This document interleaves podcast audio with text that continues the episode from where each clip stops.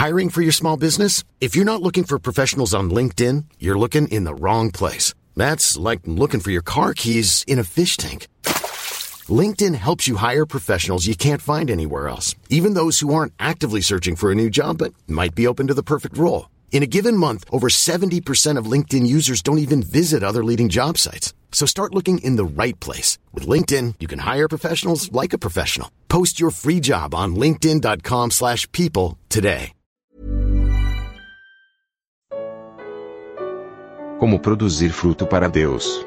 Evangelho de João, capítulo 15, versículos 1 ao 8. Comentário de Mário Persona. Gênesis capítulo 2, livro de Gênesis capítulo 2, versículo 15.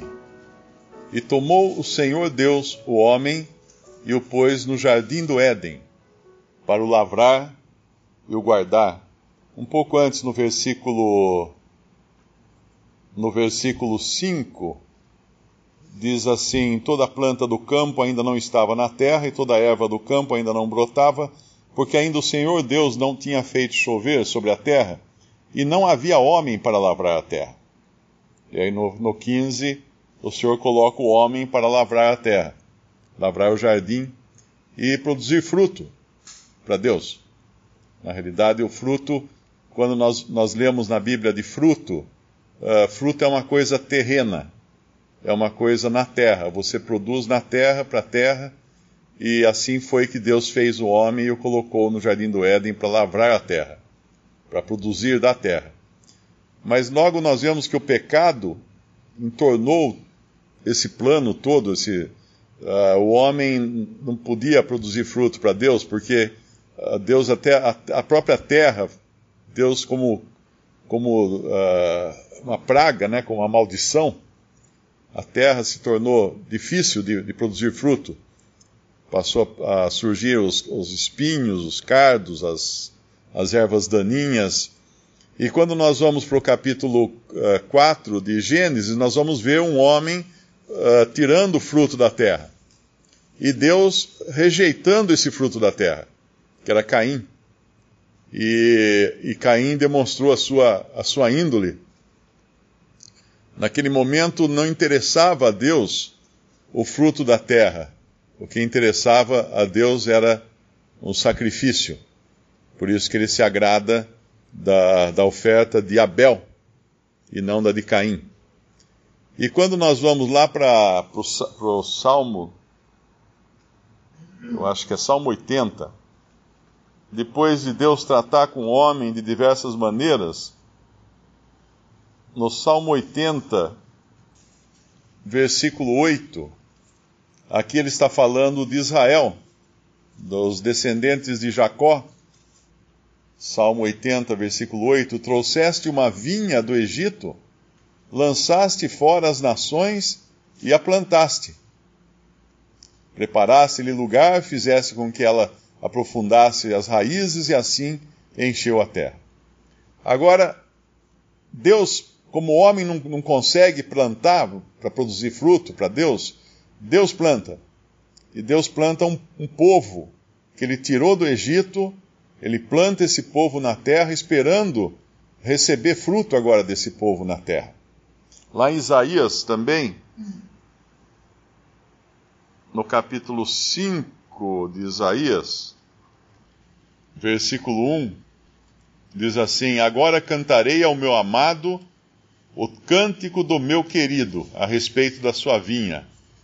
O meu amado tem uma vinha em um outeiro fértil, e a cercou, e a limpou das pedras, e a plantou de excelentes vides, e edificou no meio dela uma torre, e também construiu nela um lagar, e esperava que desse uvas boas, mas deu uvas bravas.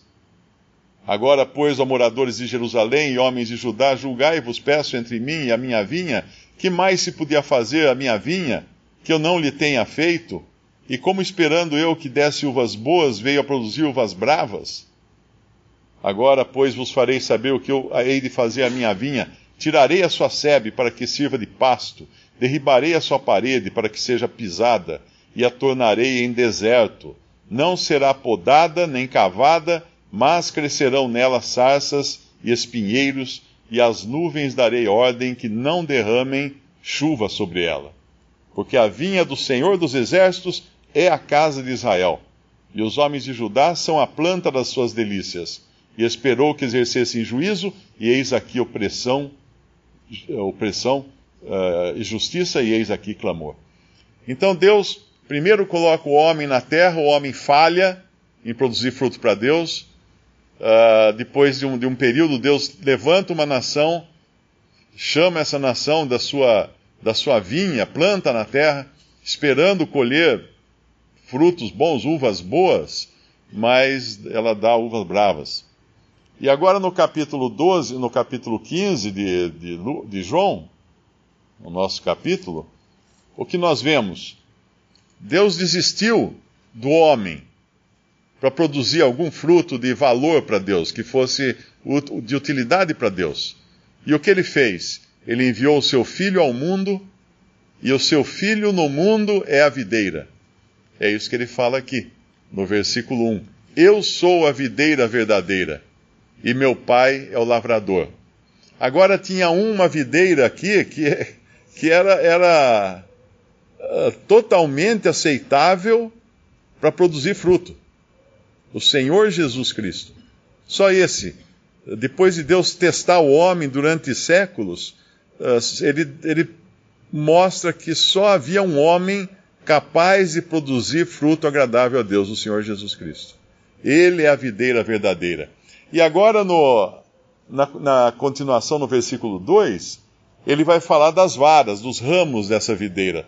Toda vara em mim que não dá fruto, atira e limpa uh, atira e limpa ou poda toda aquela que dá fruto, para que dê mais fruto. Agora, esse, esse agricultor vai cuidar dessa videira para produzir fruto. Mas isso aqui é importante entender que não é salvação. Como eu falei antes, fruto é uma coisa para a terra. É para uma coisa para a vida aqui na terra, fruto.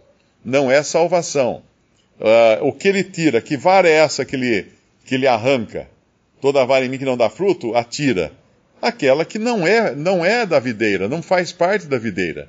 Porque ela não está ligada na videira, ela é, é uma vara seca, ela não tem nada a ver com a videira, ela não recebe seiva da videira. Esses são os que meramente professam, mas não, não têm vida em si.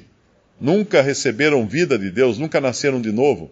Mas aqueles que têm vida, esses estão ligados à videira então eles podem dar fruto. Mas mesmo assim, ligados à videira, eles precisam de poda.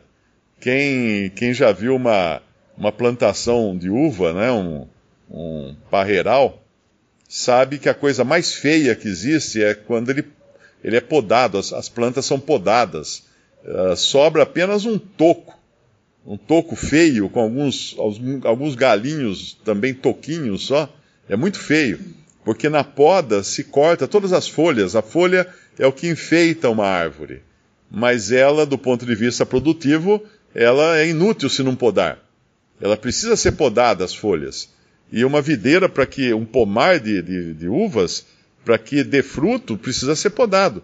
Toda estação aqui no Brasil, acho que dá, dá um, duas por ano, se não me engano. Tem gente que consegue até três uh, colheitas por ano mas normalmente é uma colheita, depois poda, depois aguarda de novo para crescer de novo, brotar outra vez e dar outra colheita. Então essa essa comparação que ele dá, e é importante entender que o fruto não vem uh, diretamente dos ramos, vem do tronco, da seiva, onde esses ramos estão ligados. Então os ramos não têm glória nenhuma pelo fruto que eles dão porque eles só podem dar frutos se estiverem conectados. E no versículo 3 ele fala dessa poda. Vós já, vós já estáis limpos ou podados pela palavra que vos tenho falado.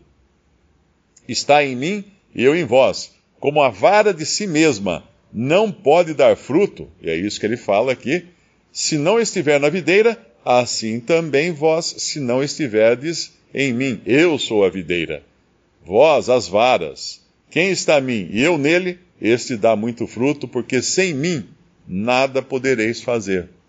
E quando a gente vai lá em Gálatas, capítulo 5, nós podemos ler um pouco mais do fruto. Uh, se nós observarmos esse, esse capítulo 15 de, de João, ele não falou em frutos da videira, ele falou em fruto, no singular. E aqui em Gálatas, capítulo 5, ele também vai falar fruto, no singular. E aqui ele chama de, versículo 22, mas o fruto do Espírito. Não são frutos do Espírito. Ah, e até aparentemente a redação está errada, não é? Porque ele está falando o fruto do Espírito é caridade, gozo, paz, longanimidade, benignidade, bondade, fé, mansidão, temperança. Tem nove. Então, como pode ser singular? Porque são nove qualidades ou características do fruto do Espírito.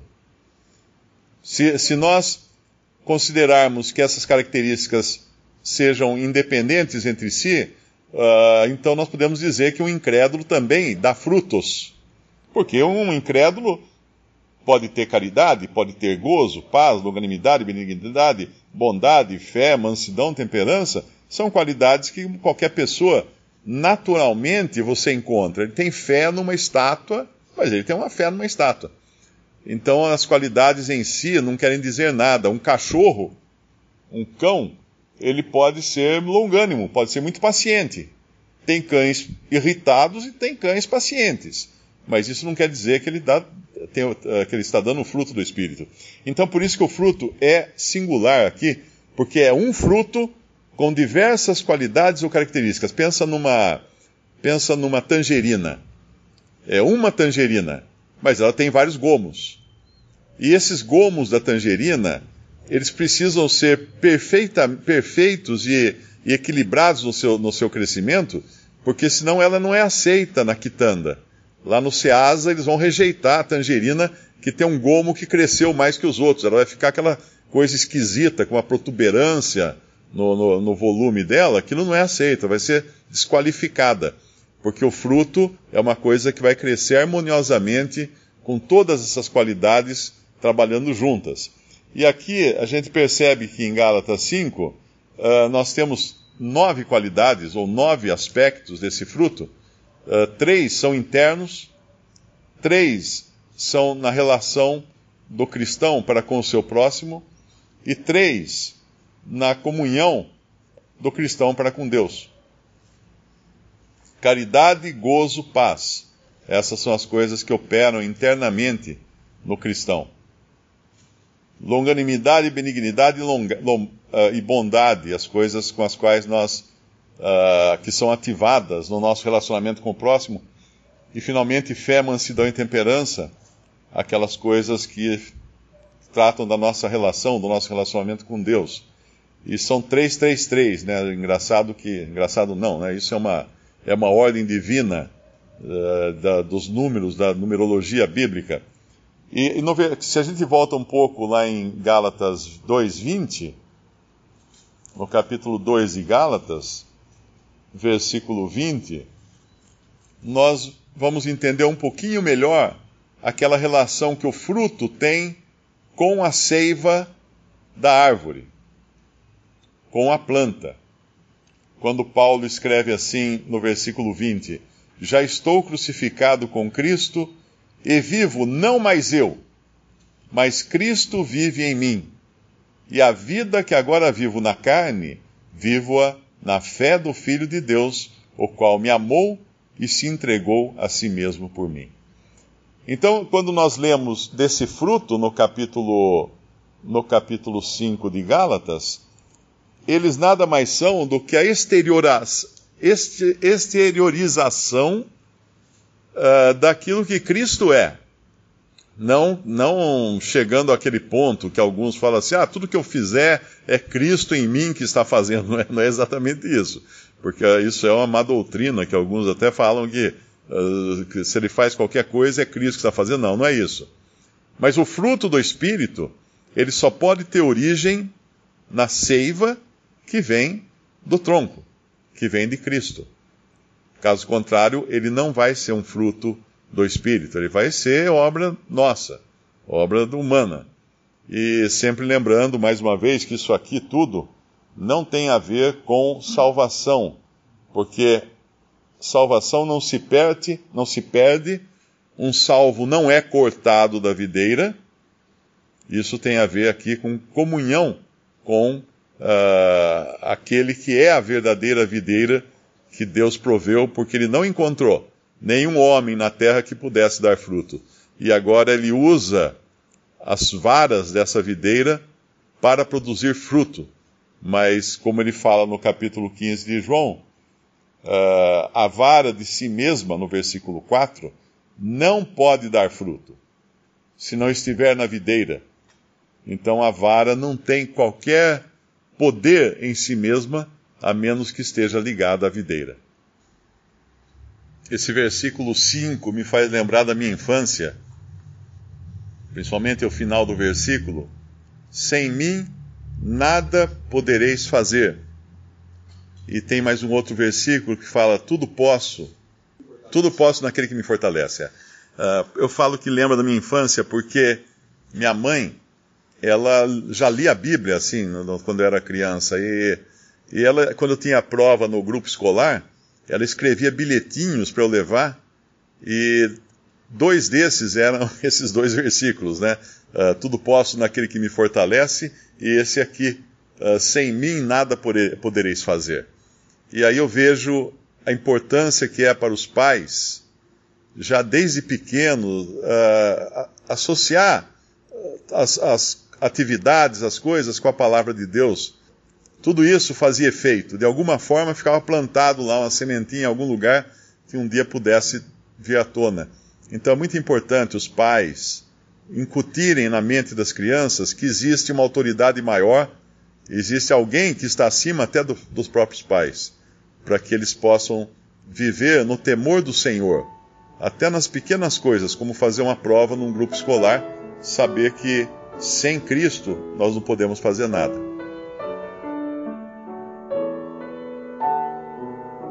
Visite respondi.com.br Visite também 3minutos.net.